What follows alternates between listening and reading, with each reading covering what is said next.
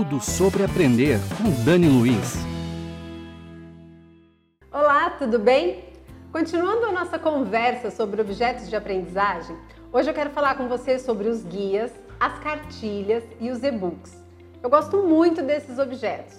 Isso porque a gente consegue colocar informações muito mais detalhadas, incrementar com vídeos e, por que não, até colocar mais recursos multimídias.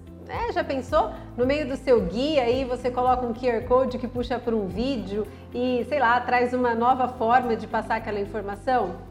É, esses recursos, eles são fáceis de fazer, você consegue, adaptando a linguagem, né, de acordo com o seu público, tornar muito mais rica a informação, como eu disse, muito mais detalhada.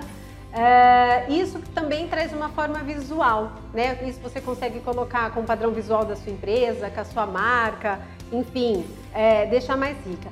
E o que eu falo, não são só textos, tá? Eu já fiz materiais para clientes, por exemplo, que o perfil do público, né, estava regulado aí entre um ensino fundamental completo, um ensino médio incompleto.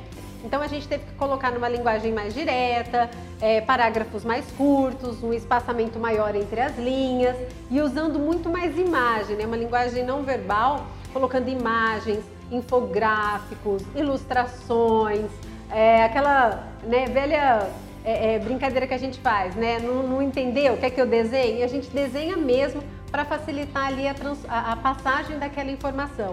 E no guia, nas cartilhas, você consegue fazer tudo isso. O que é bem diferente de um livro, tá? Que a gente não carrega muito na informação. São informações mais diretas, mais objetivas, materiais mais curtos, apenas para reforço de informação.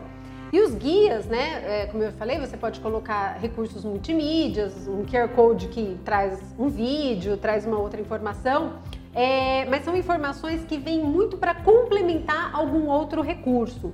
Eu costumo dizer o seguinte: você tem a mesma informação, você pode gravá-la em vídeo, fazer um guia para leitura e um podcast. Ou seja, com a mesma informação eu uso três objetos de aprendizagem. E aí eu atendo a três estilos diferentes: aqueles que gostam de ouvir, aqueles que gostam de ler e aqueles que gostam de ver e interagir um pouco mais, que são através dos vídeos. Então, tudo isso, a mesma informação, você consegue três recursos diferentes e aí você atinge um público muito maior. Lembrando que nós não estamos focando o método, tá? O recurso, mas sim o processo de ensino-aprendizagem.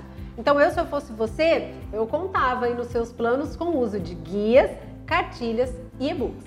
Eu fico por aqui, mas a gente se vê no próximo encontro. Até mais! Tudo sobre aprender com Dani Luiz.